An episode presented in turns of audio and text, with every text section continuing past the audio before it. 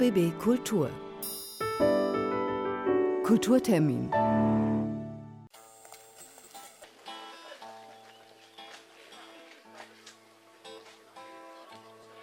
Deine Freunde wollen sich mit dir in der Kneipe treffen. Doch sie haben dabei leider wohl vergessen, von Hartz IV und das reicht nicht fürs Bier. Wir werden, meine sehr verehrten Damen und Herren, Leistungen des Staates kürzen, Eigenverantwortung fordern und mehr Eigenleistung von jedem Einzelnen abfordern müssen. Niemanden aber wird künftig gestattet sein, sich zu Lasten der Gemeinschaft zurückzulehnen.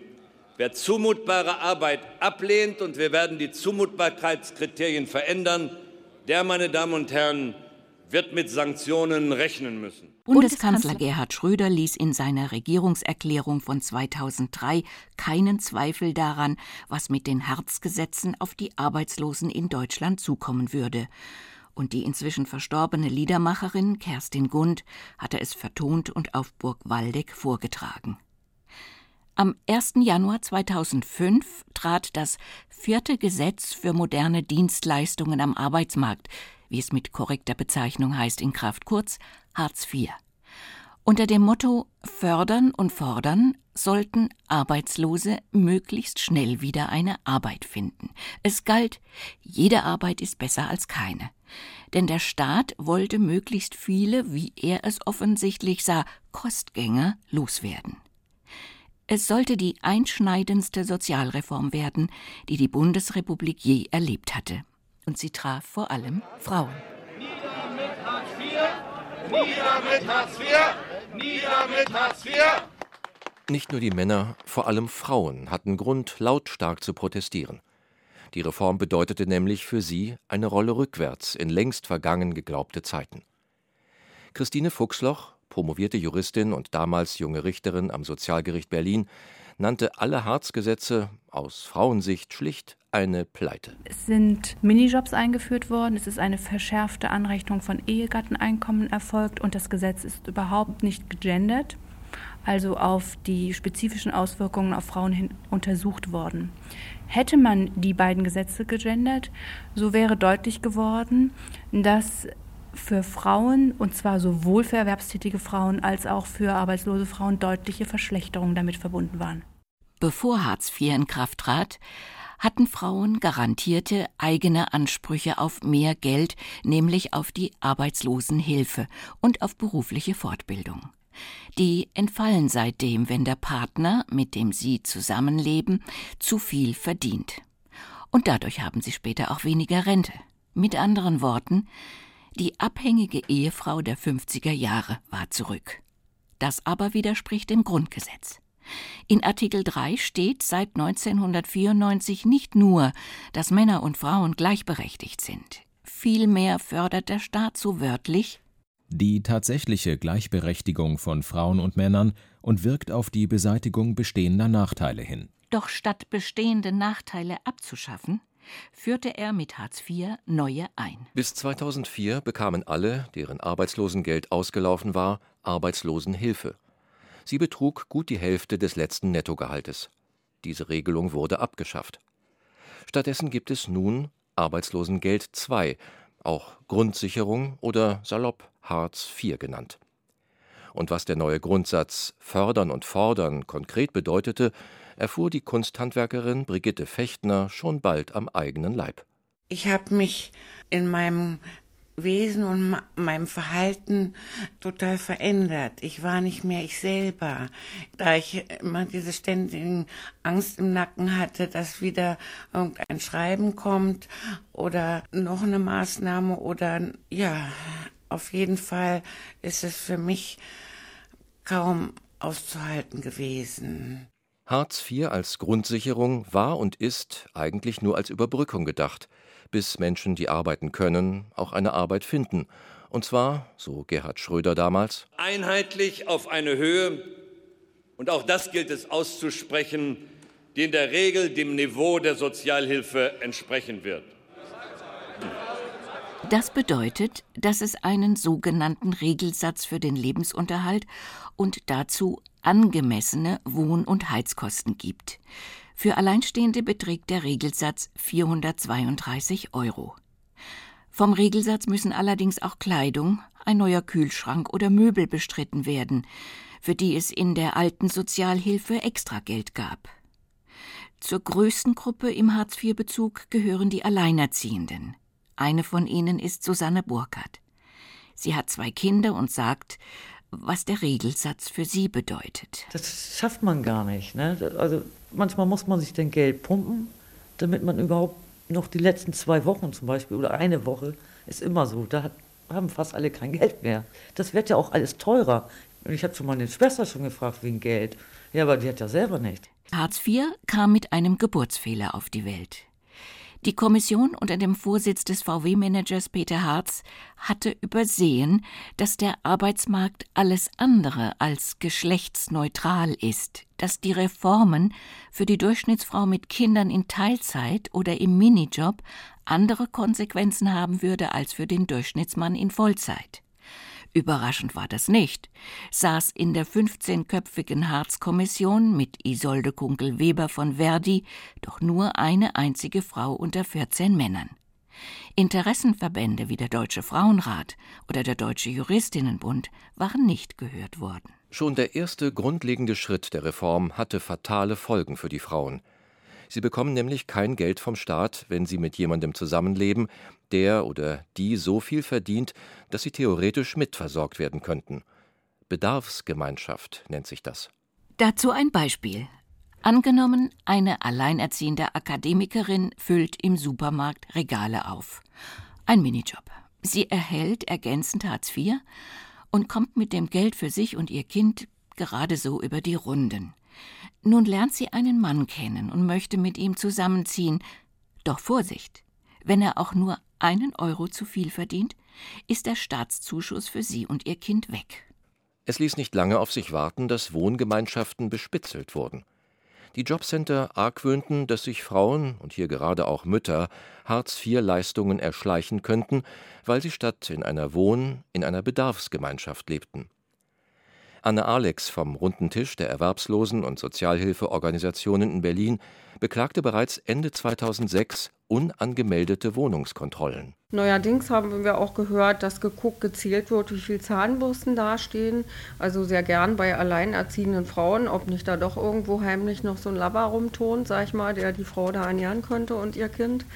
Und es wird auch immer mehr geguckt, in Wäschekörbe, um zu ermitteln, ob da die verschmutzte Wäsche von also zwei Personen ähm, zusammenliegt und darauf zu schließen ist, dass sie gemeinsam gesäubert wird. Auch Wäscheständer sollten schon inspiziert worden sein. Christine Fuchsloch, heute Präsidentin des Landessozialgerichtes Schleswig-Holstein, war seinerzeit auch Einzelsachverständige bei der Anhörung zu den Hartz-Gesetzen gewesen. Für sie stand fest, dass sich die Neuregelung Bedarfsgemeinschaft auch mit dem Schutz der Familie in Artikel 6 des Grundgesetzes nur schwer vereinbaren ließ. Weil es so unattraktiv ist, zusammenzuziehen, vor allem für den Partner, der mehr verdient, wird man nicht mehr zusammenziehen. Das heißt, eine Schlechterstellung der Bedarfsgemeinschaft wird dazu führen, dass eine Zellteilung eintritt oder überhaupt gar keine nicht-ehe-Lebensgemeinschaften mehr entstehen. Das heißt, alleinerziehende Mütter mit Kindern werden schlicht alleine bleiben. Und das ist doch auch sehr bedenklich, wenn man sich überlegt, wie Familie an sich gefördert werden soll. Und zur Familie gehört auch eine gewisse Nähe. Wer zum Beispiel in einer Bedarfsgemeinschaft kein Hartz IV bezieht, kostet den Staat wenig. Und dann hat der Staat auch wenig Interesse daran, diese Frauen umzuschulen, weiterzubilden und zu vermitteln. Und genau das war das erklärte Ziel der Arbeitsmarktreform, nämlich die Arbeitslosigkeit jedenfalls statistisch, zu senken. Die Gewerkschaft Verdi ging von 60 Prozent aller arbeitslosen Frauen aus, die keinen Anspruch mehr auf Hartz IV haben würden. Ostdeutsche Frauen waren besonders stark betroffen. Fast doppelt so viele Frauen im Osten als im Westen hatten bisher Arbeitslosenhilfe bezogen. Sie wollten auch im vereinten Deutschland wieder Vollzeit arbeiten, so wie sie es aus DDR-Zeiten gewohnt waren, und sahen sich plötzlich mit dem westdeutschen Modell des Familienernährers und der Frau als Zuverdienerin konfrontiert. Ganz wie im Westen wollten die Arbeitsagenturen Männer beschäftigen und sagten den arbeitssuchenden Frauen, aber ihr Mann ist doch berufstätig. Die SPD-Politikerin Christine Bergmann aus Ostberlin war nach der Wende Bundesfamilienministerin. Sie erinnert sich. Wir kommen mit einer ganz anderen Sozialisation. Also was eine Zuverdienerin ist, das habe ich erst 1990 gelernt. Und dann kam dieser sächsische Ministerpräsident und erklärte, dass die Arbeitslosigkeit im Osten nur deshalb so hoch sei, weil die Frauen eben diese hohe Erwerbsneigung hätten. Da ging wirklich eine, eine Explosion los. Ich höre immer noch Regine Hildebrand, ja, die also unvergessene äh, Brandenburger Arbeitsministerin, die wetterte und sagte, was ist denn das für ein Wort? Erwerbsneigung? Was ist denn das? Früher neigten die Frauen zur Hysterie, heute neigen sie zum Erwerb. Übersehen wurde in der Harzreform auch, dass sich die Berufsverläufe je nach Geschlecht unterscheiden. Die typisch männliche Berufsbiografie besteht aus Schule, Berufsausbildung, Beruf und Rente. Viele Frauen hingegen unterbrechen ihre Berufstätigkeit für die Kindererziehung und die Pflege von Angehörigen.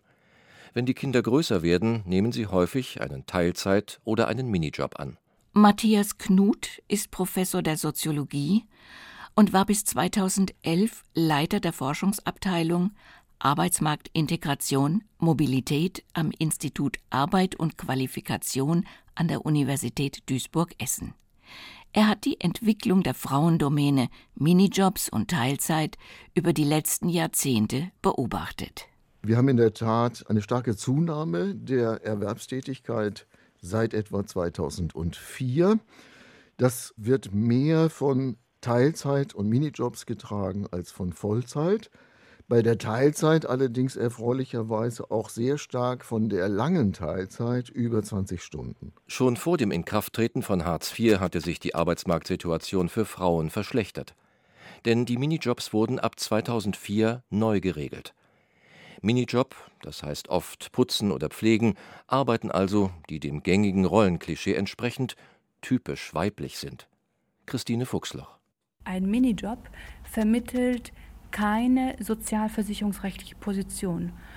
Das heißt, man ist nicht pflichtkrankenversichert, man erwirbt keine Rentenanwartschaften. Das bedeutet in der Zukunft, man wird auch eine niedrigere Altersrente erhalten. Und sogar diese Jobs wurden mit der Harzreform noch prekärer. Bisher galt, wer 15 Stunden in der Woche beispielsweise Büroräume putzte, hatte einen Minijob. Das änderte sich ab 2004.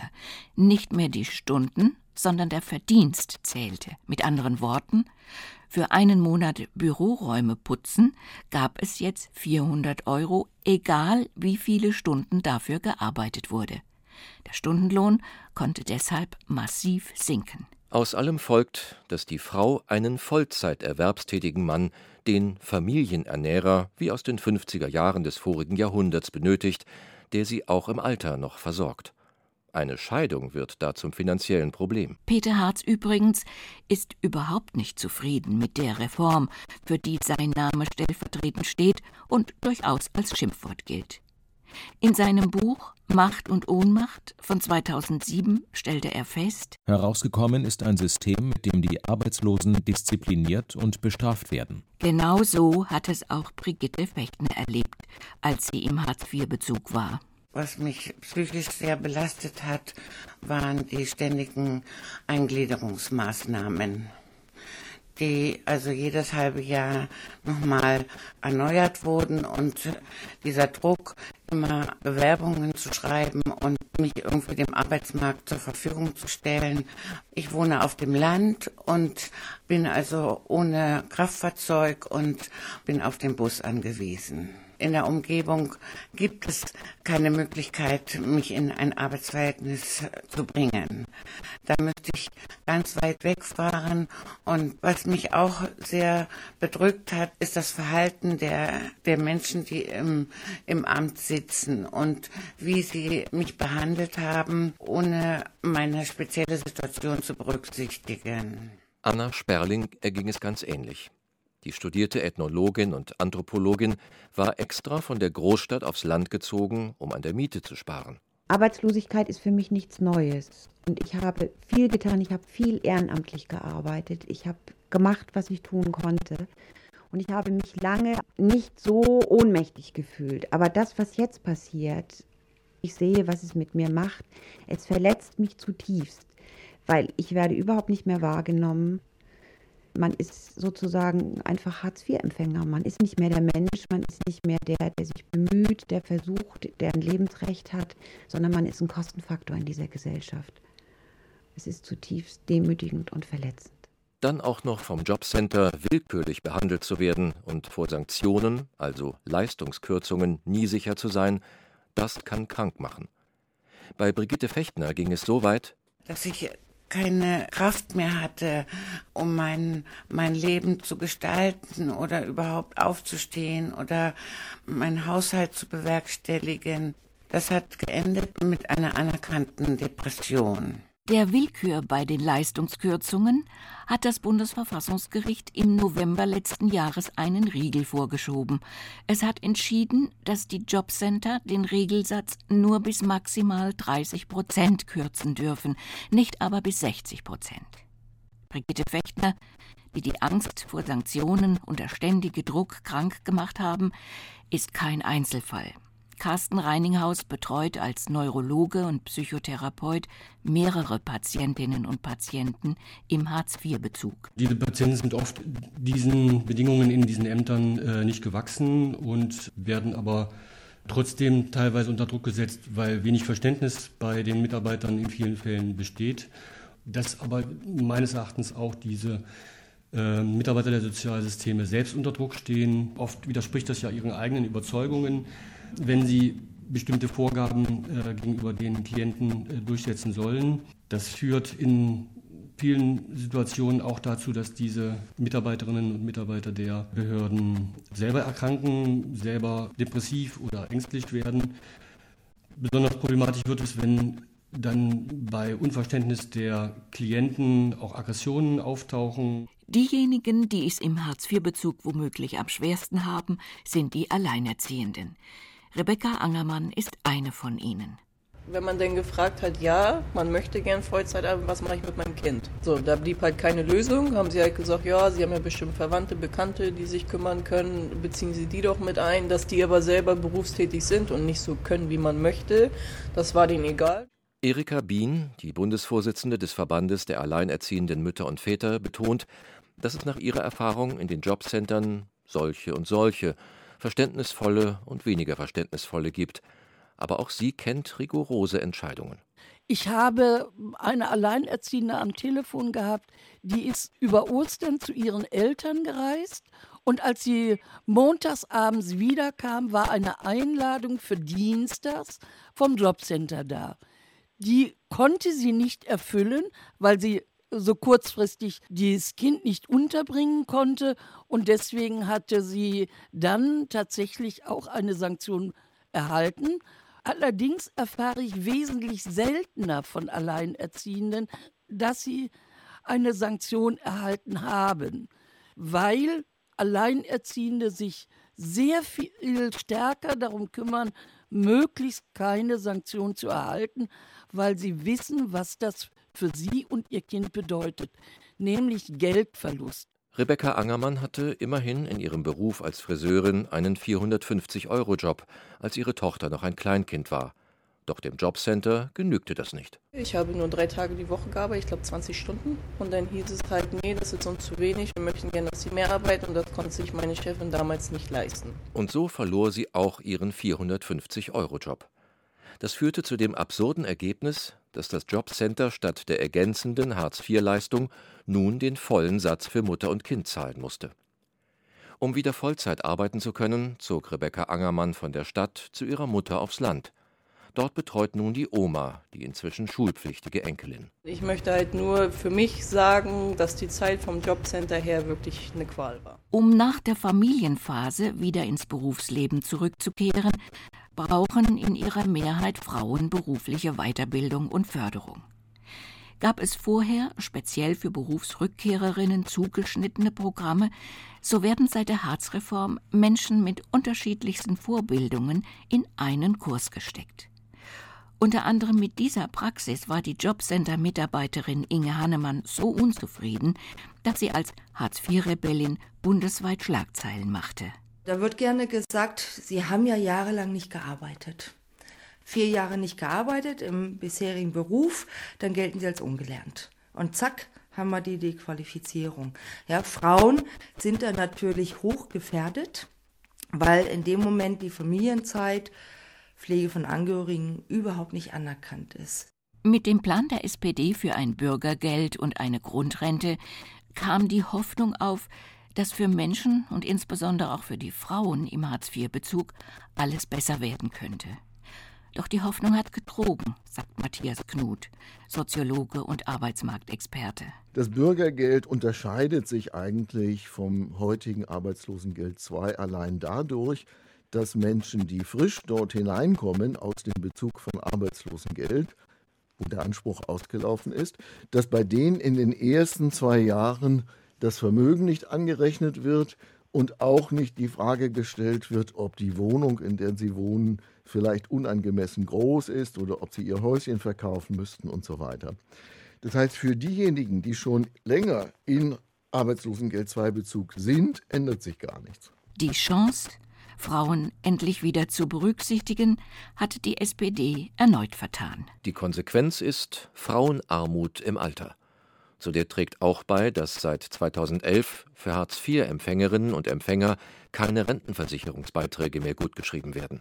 Das macht, aus Frauensicht, auch den SPD-Vorschlag zur Grundrente zur Farce. Nur diejenigen sollen nämlich eine Grundrente erhalten, die 35 Jahre sozialversicherungspflichtig beschäftigt waren. Matthias Knut die Grundrente zielt in erster Linie auf Frauen, verpasst aber natürlich gleichzeitig, wenn die Grenze 35 Jahre bleibt, alle Frauen, die diese 35 Jahre nicht erfüllen. Auch der in der Großen Koalition zwischen CDU, CSU und SPD im November 2019 ausgehandelte Kompromiss zur Grundrente wird daran nichts ändern. Neu ist, dass die Bedürftigkeitsprüfung entfällt und stattdessen nur das Einkommen zählen soll. Und ob zum Beispiel die Frauendomäne Minijob bei den 35 Jahren überhaupt mitzählt, ist derzeit noch unklar. Mit anderen Worten, auch der Vorschlag zur Grundrente berücksichtigt die besonderen Belange von Frauen nicht.